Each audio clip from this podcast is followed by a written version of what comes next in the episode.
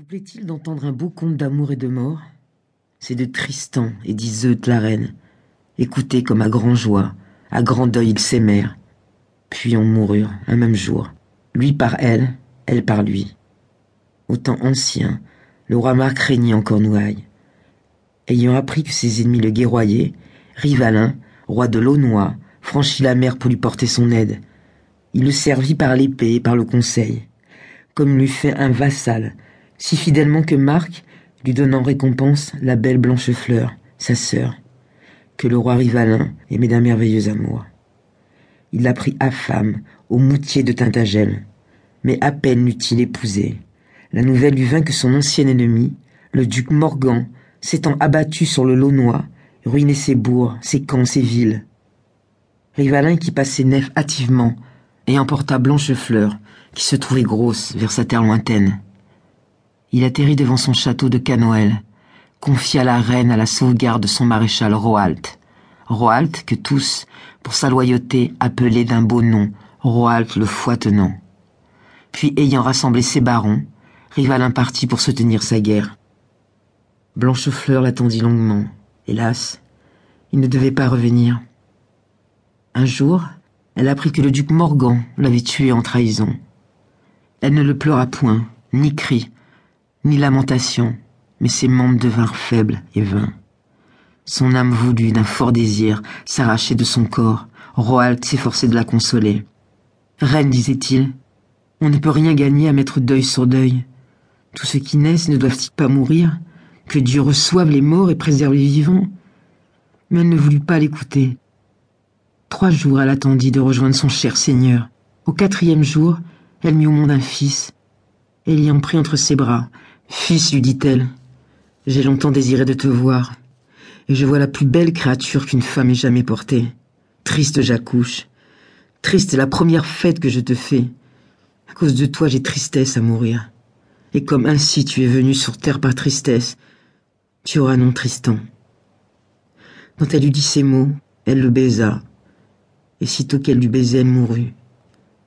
Roalt, le foitenant, recueillit l'orphelin. Déjà, les hommes du duc Morgan enveloppaient le château de Canoël. Comment Roalt aurait-il pu soutenir longtemps la guerre? On dit justement démesure n'est pas prouesse. Il dut se rendre à la merci du duc Morgan. Mais de crainte que Morgan n'égorgeât le fils de Rivalin, le maréchal le fit passer pour son propre enfant, et l'éleva parmi ses fils. Après sept ans accomplis, lorsque le temps fut venu de le reprendre aux femmes, Roald confia Tristan à un sage maître, le bon écuyer Gorvenal. Gorvenal lui enseignait en peu d'années les arts qui conviennent aux barons. Il lui apprit à manier la lance, l'épée, l'écu et l'arc, à lancer des disques de pierre, à franchir d'un bond les plus larges fossés. Il lui apprit à détester tout mensonge et toute félonie, à secourir les faibles, à tenir la foi donnée. Il lui apprit diverses manières de chant, le jeu de la harpe et l'art du veneur. Et quand l'enfant chevauchait parmi les jeunes écuyers, on eût dit que son cheval, César et lui, ne formaient qu'un seul corps et n'eût jamais été séparé.